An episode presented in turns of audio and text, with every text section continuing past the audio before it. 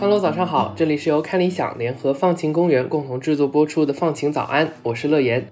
今天是二零二二年八月八号，星期一。今天你的心情放晴了吗？面对周一啊，我们当然就是要聊点轻松的话题。之前呢，我们在第一季的节目当中曾经提到过“突然放假”这个概念，大概就是说呢，有一些企业啊曾经尝试给员工放一些突如其来的假期，比如说今天就告诉你明天可以不用来上班了。那当然，这并不是要你卷铺盖走人，而是给你一个在家好好休息的机会。这样的放假方式呢，也收到过不少正面的反馈。对于那些在高强度下工作了好一段时间的人来说，的确是一个惊喜，也是很好的喘息的机会。但另一方面呢，这样的假期啊，缺少了规划性和预见性，除了在家休息，又好像别的什么都做不了。那所以呢，在员工的精神健康越来越受到关注的当下，也有很多公司在积极尝试不同的放假制度，来更多的为员工的快乐考虑。那今天的节目里呢，我就想和你介绍强制放假。强制放假呀，就是这些新尝试的一种。在了解强制放假具体是什么之前呢，我们可以先来看看通常的放假制度存在哪些问题。那目前最普遍的放假制度啊，如果你是上班族，肯定就很熟悉了。一年当中呢，有固定天数的年假额度。如果哪段时间想休息，那就提前做好准备，交个申请，再交接一下工作。那在这种情况之下，你很可能会面对两种情境：一就是放假的前几天，你可能会尽量呢多完成一些工作，来保证放假期间不工作、少工作的状态；而休假回到办公室之后呢，在你离开这段时间的任务啊，就很可能已经堆积如山了。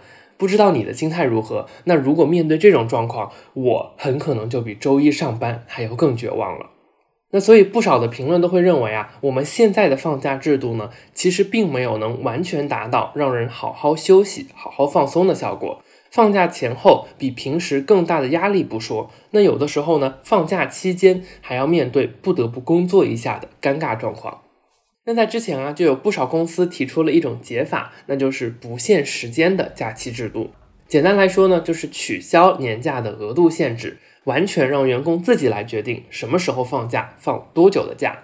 那最早呢，是美国的一些互联网公司开始尝试这项新规定的。那比如说流媒体巨头网飞，在二零一零年就开始取消年假限额。那领英呢，在二零一五年也推出了相似的政策。想放多久就放多久的政策呢？听上去简直是非常诱人。但这种看上去充满了人文关怀的制度呢，在推行之后，效果却并不像想的那么好。哈佛商业评论呢就引述了德国一家科技公司 CEO 的观点。那他说呢，当大家不确定要放几天假才好的时候，公司里的气氛就会变得有点微妙，因为没有人想做那个全部门放假最多的人。那最终的结果呀，就是大家比的是谁放假更少。而不是谁休息的更好。那因为没有外部的规定和约束啊，放假呢就有可能变成同事之间的心理博弈。选择休假呢，好像也变成了一件带着愧疚感的事情。面对已经做不完的任务，你还选择休假一周，是不是有点长了呢？上个月你已经休息过了，这个月又要休息了吗？那根据一项二零一八年统计的数据呢，在实行不限时间的假期制度的公司当中啊。员工呢，平均一年会选择放假十三天，反而低于年假制度一般规定的十五天。那这项数据啊，就已经能很好的说明问题了。而我们所说的强制放假，就是应对这种问题的另一个解法。那所谓的强制放假呢，并不是公司拿刀架在你脖子上，逼你在某一天休息，而是规定说，在一段时间里，你必须要放多少天的假。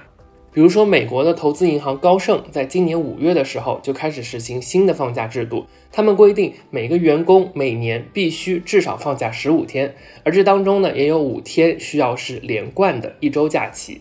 规定强制的天数啊，就能够让员工对放假有一个更明确的期待。休假变成了是我使用我有的限度，而不是我又想再多放一天。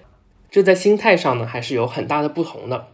而强制放假和传统的年假模式一个最大的不同呢，就是公司在这个制度当中的态度和角色。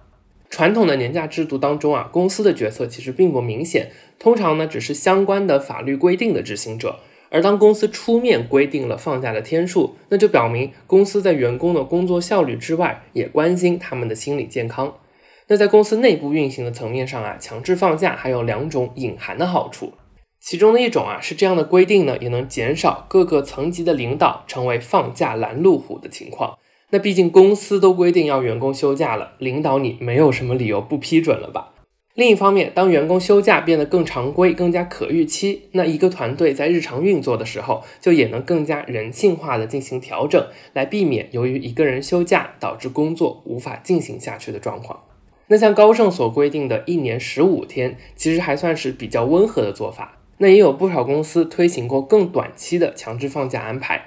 比如说，BBC 就报道了美国亚特兰大一家市场营销公司 We Are Rosie，那他们规定呢，员工每三个月就要至少放五天假。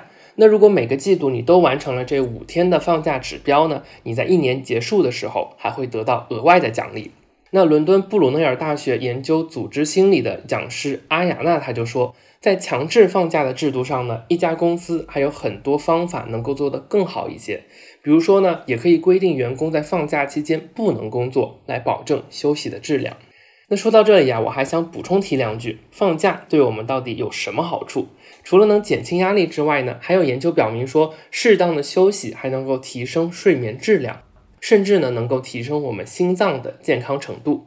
还有神经科学的证据表明呢，当我们的大脑在比较放松的时候，也更容易迸发灵感。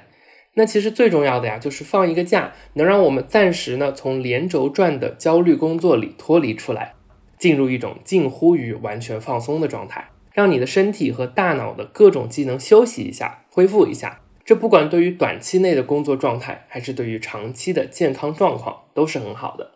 那总而言之啊，一个企业还是需要看到现有放假制度的不完善，更加关注员工的心理状况，认可员工的劳动产出，尊重员工的休息时间，让工作环境更加的人性化。那就像一些地区已经实行的四天工作制，强制放假也并不一定就是完美的正确的解法，而只是这个漫长改变过程当中的一小步。我们期待看到更加具有人文关怀的工作制度变革。那这就是今天放晴早安的全部内容了。我是乐言，我们明天再见。